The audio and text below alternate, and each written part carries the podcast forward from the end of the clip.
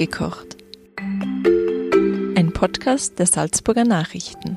Liebe Hörerinnen und Hörer, hier sind wir wieder mit unserem Podcast Mitgekocht. Und wir melden uns heute wieder mit unserem Küchenfuchs, Kurt Fuchs, unserem Promi-Koch aus Stuttgart, ausgerechnet im Fuchsengut bei Louis Absmann, Metzger und Koch aus Leidenschaft. Und der äh, bereitet uns heute etwas ganz Spezielles zu. Ähm, da liegt auf der Anrichte ein wunderschönes Stück Fleisch.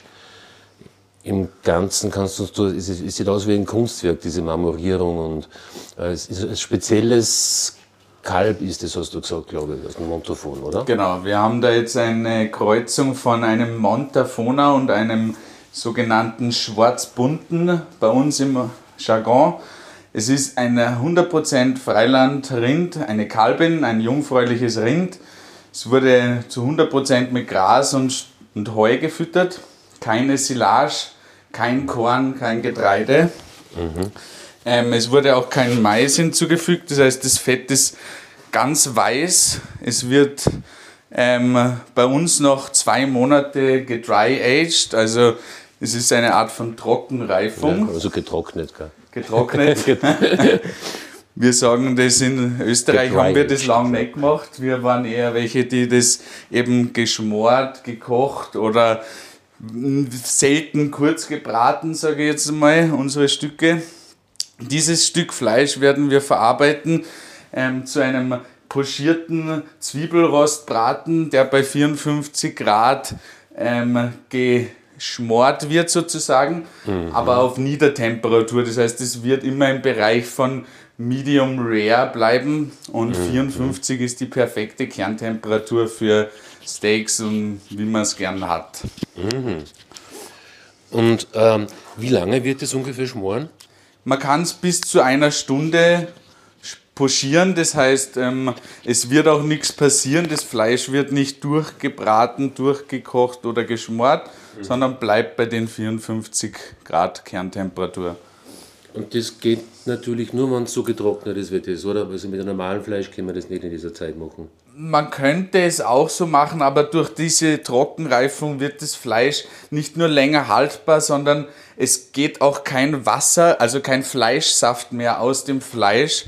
Das heißt, ähm, man hat auch keinen ähm, Bratverlust oder sehr geringen Verlust beim Braten. Deswegen kann man es auch perfekt auch ähm, pochieren. Mhm. Und was sagt jetzt unser Kurt Fuchs bis jetzt zu diesem Ansatz des Zwiebelrostbratens? Ja, der erste Teil, das finde ich ganz gut, weil das habe ich, als ich hierher übergesiedelt bin, habe ich sofort gemerkt, in Österreich ist wirklich die Fleischqualität viel, viel besser als in Deutschland drüber. Aber das, was du sagst, dry-aged, das haben wir im Schwaberland schon lang gemacht. Bei uns hieß das immer gut abkangen.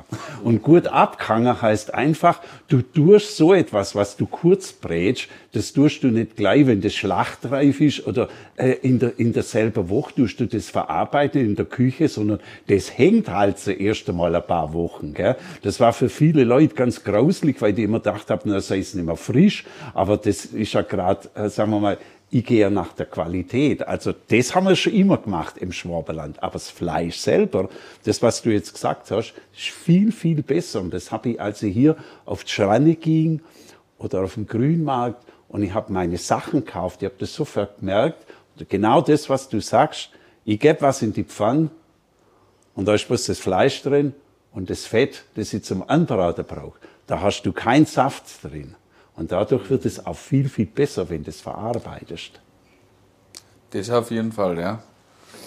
Dann fängst du mal an und ja. erklärst vielleicht unseren Hörerinnen und Hörern die ersten Schritte jetzt.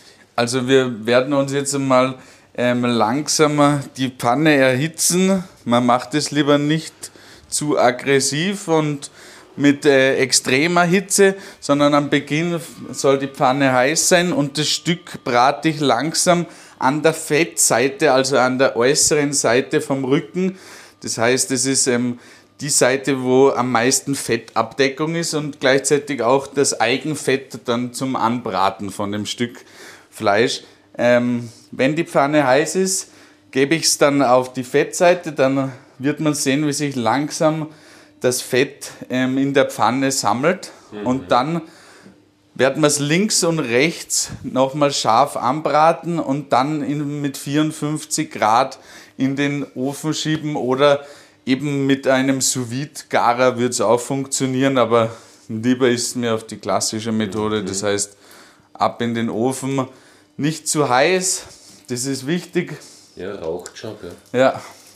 Super, und das ist, da ist, war jetzt echt kein Öl drin, oder? Nein, zu 100 Prozent durch eben diese langsame ähm, Mästung eines ähm, Rindes wird das äh, Fett auch intramuskulär in das Fleisch eingehen. Das heißt, ähm, es ist nicht nur, jetzt sieht man ähm, die schöne Röstung an der Fettseite. Mhm. Ähm, man sagt auch ähm, Rierdeckel dazu bei uns. Jetzt wird es langsam links und rechts nochmal jeweils eine Minute gebraten und dann ab in den Ofen für eine Stunde. Also die, die Küchenaktivität ist dann fast Fasten und dann warten. Richtig, genau. Also. Gut, was sagst du? Ja, so würde ich das auch machen, gell? Also das ist nicht so der klassische Rostbraten, wo man Senf drauf tut und Mehl, sondern das ist einfach das. Es ist Natur zu 100% Eigenfett. Ähm, wir braten es nur ähm, für den Röstgeschmack links und rechts an und der Rest passiert dann sozusagen im eigenen Saft im, im Ofen. Mhm. Und das ist auch ähm, dann im Endeffekt pochieren. Das ist wie beim Ei, wie man auch gern sagt, pochierte Eier sind auch nicht ähm, hart, sondern gekocht, sondern einfach nur etwas ähm, flüssig noch im Kern und mhm. so soll das auch sein. Warte mal den Ofen. Mich auch schon gut. Bitte? Komm mal. Das ist ja fast schon Grillen eigentlich, ja? Nein, das ist einfach, du musst auch die Poren kurz verschließen, deswegen genau. machst du das auch mit starker Hitzgeschwind, rechts ja. und links, gell? Und dann, wenn du bei Niedertemperatur, also siehst das habe ich auch nicht bis 56 Grad, ich mache halt 60 Grad. Ja. Was weißt, daheim hast du halt so Rumpelöfen, da kannst du keine 56 ja. Grad einstellen, das geht nicht. Gell? Du bist schon gerade froh, wenn es zwischen 5 Grad hin und her so einigermaßen hinkriegst. Aber das ist eine Temperatur, bei Rind ist das ganz gut so etwa 60 Grad. Bei, ja. bei, bei Poulet, da nehme ich dann mehr, da nehme ich da 85 Grad, da brauchst du ein bisschen mehr dazu. Und bei Schwein sollst du auch ein bisschen mehr haben. Gell? Ist das auch aus gesundheitlichen Gründen, oder? Ja, ich weiß es nicht. Ja, das hat, wieder anfälliger ist mit Bakterien. Ja, bei, bei viel, natürlich Geflügel, ja, der hast am schnellsten Salmonella, äh, Salmonella drauf. Ja. Ja. Ja. Schon, ja. Passt. So, und jetzt werden wir das langsam in den Sud. Das ist im Endeffekt ein Schmoransatz, wie man im klassischen Sinne das macht. Und den da legen wir dann das Stück, den Stück Rostbraten rein in den Ofen bei 54 Grad für eine Stunde mhm. und dann kann man ihn perfekt aufschneiden, medium, medium rare, je nach Geschmack. Man kann es auch mit 60 Grad pochieren, mhm. das ist alles kein Problem. Mhm. Ich habe es lieber auf der vorsichtigen Seite mhm. und dann kann man ja noch ähm, zum Abschied noch wenn man will, noch etwas mehr Hitze hinzufügen, wenn es einem zu roh sein soll. Und es ist nicht der klassische kurz gebratene Zwiebelrostbraten, also es ist so eine Mischung aus dem klassischen Rostbraten, modern verbunden im, im, im alten Stil, aber trotzdem treu geblieben und nicht einfach links, rechts gegrillt und dann medium serviert, mhm. aller kurzgebratenen Zwiebelrostbraten. Ja, aber so machst du halt eigentlich alles kurzgebratene, Anführungszeichen, was man früher kurzbratet getauft hat. Dass du das einfach kurz in der Pfanne machst, verschließt und dann lässt das lang bei Niedertemperatur einfach im Backofen, lässt das circa. Gell? Ja. Und das ist einfach fürs Fleisch besser und die Muskeln, die werden da nicht so zerstört, sondern es geht ganz, ganz langsam und nachher gibst du auch wieder ein bisschen Zeit, wenn es rausgibst. Gell? Und es schmeckt einfach besser. Mhm. Kannst du auch umgekehrt machen. Ich mache es manchmal so. Ähm, ich tue es vakuumieren und dann kannst du sous vide einfach fertig garen, dann tue ich es aus dem Vakuumbeutel raus und dann haue ich es nochmal schnell in die Pfanne rein, dass es eine Kruste kriegt. Das kannst du genau. auch machen, genau mhm. umgekehrt. Genau ja. umgekehrt, mhm. das ist auch, auch ja.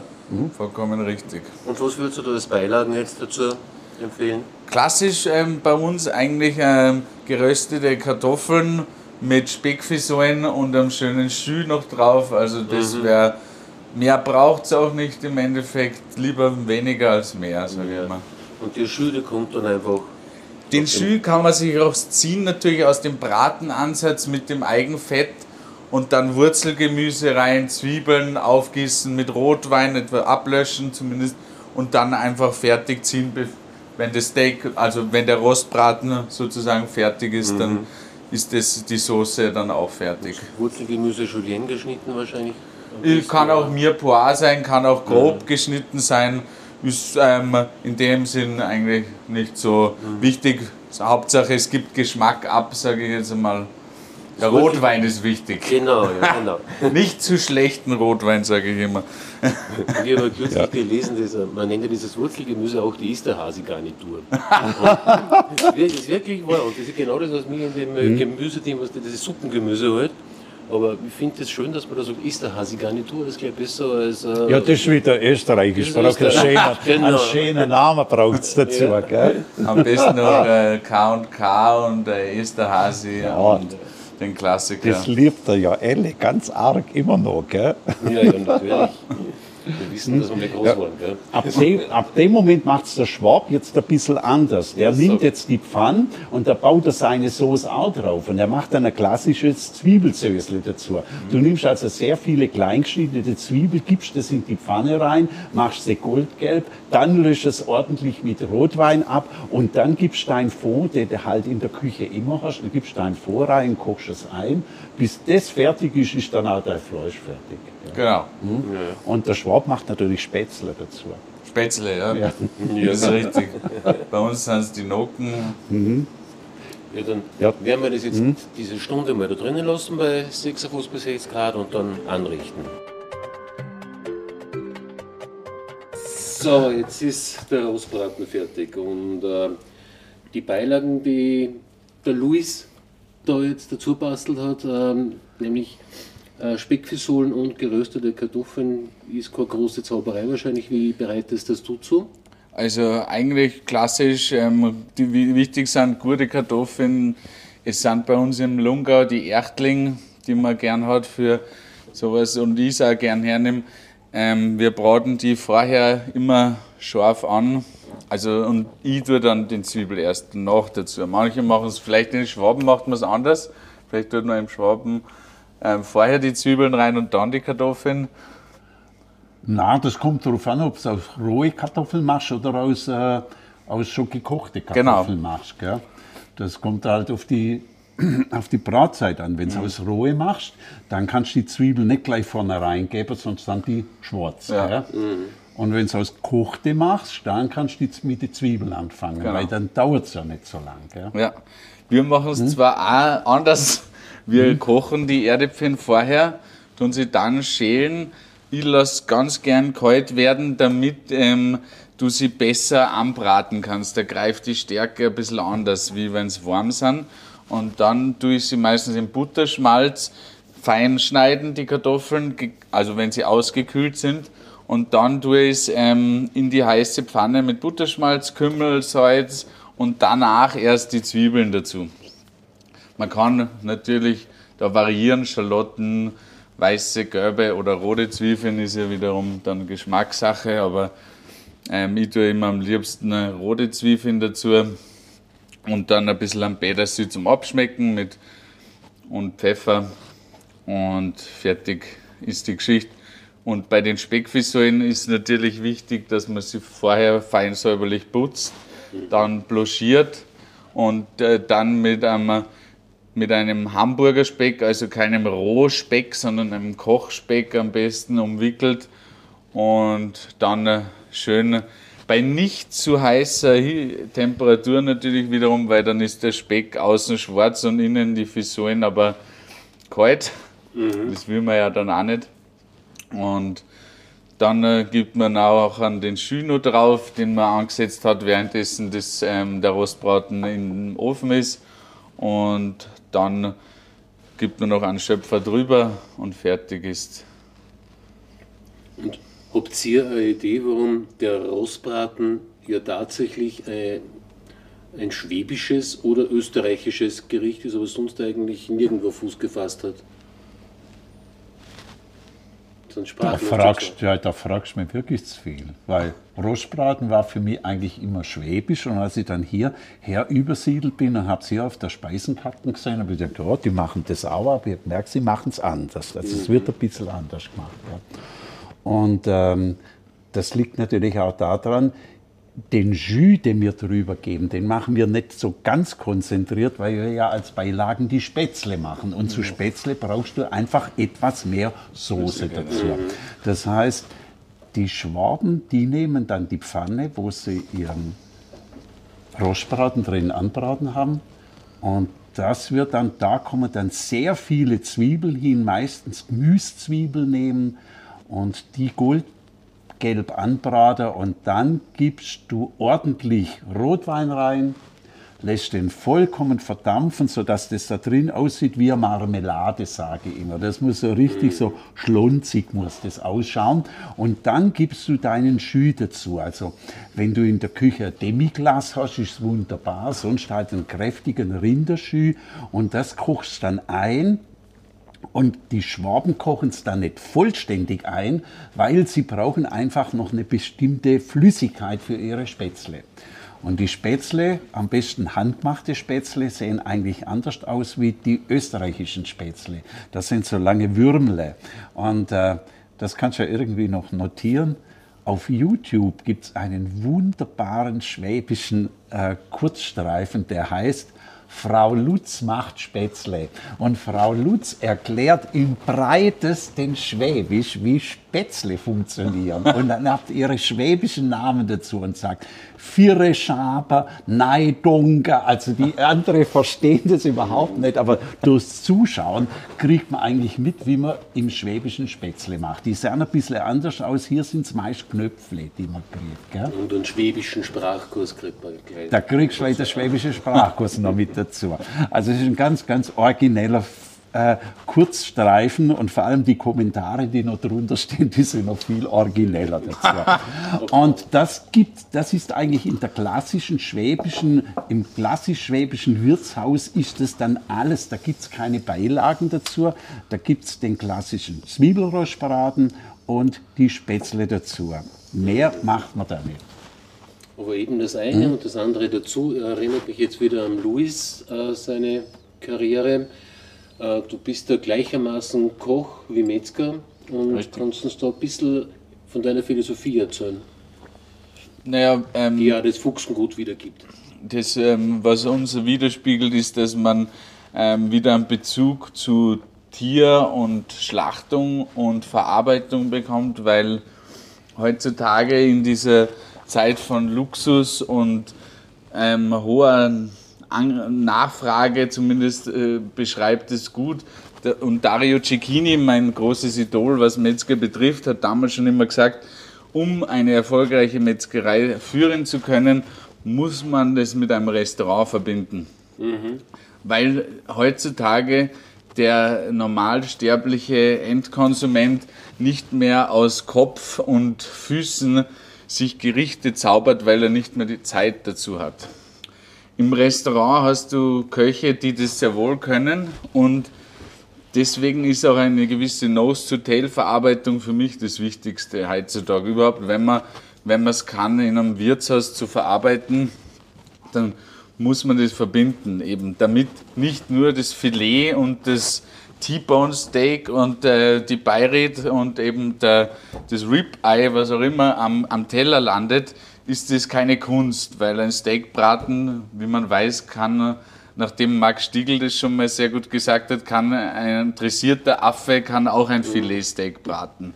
Und es ist vollkommen richtig, weil heutzutage die Kunst äh, des Kochens verloren gegangen ist. Aber es ist auch nicht mehr Sinn der Zeit, sondern Sinn de, des, der heutigen Zeit ist, dass man es in einem Restaurant dementsprechend auch ähm, verarbeitet und nicht dann wieder zu dem zurückgeht, dass du im Restaurant erst recht nur Filetsteak bestellst. Mhm. Weil dann kannst, das kannst du dir daheim auch machen, sondern am besten ist, du verarbeitest das ganze Tier und das heißt von Kopf bis Fuß oder Schwanz, wie man sagt, Nose to Tail, mhm. von der Nase bis zum Schwanz.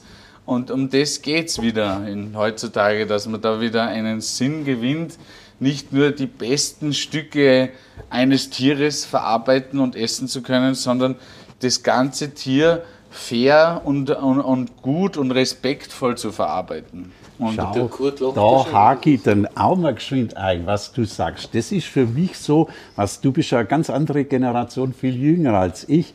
Das ist so die Rückbesinnung, finde ich sehr, sehr schön. Wenn ich daran denke, als junger Kerle mit meinen Eltern, wir sind auf die Schwäbische Alb oder in der Schwarzwald und grundsätzlich nur in einem Wirtshaus, wo die Metzgerei nebendran war. Das waren eigentlich, das war so im klassisch Schwäbischen immer das, da gehst du nach, dort gehst du nach, dort wo der Metzger nebendran ist und wo der Metzger zur Familie gehört vom Wirtshaus. Und meistens hat Oma gekocht im Wirtshaus und der, der Bur, der war der Schlachter und der hat die Viecher zerteilt. Und du hast halt immer gewusst, du kriegst vom Schlachter kriegst im Wirtshaus auch gleich das gleiche Fleisch. Und die Speisenkarten damals hat auch ganz anders ausgeschaut. Da hat es nicht bloß Rostbraten gegeben.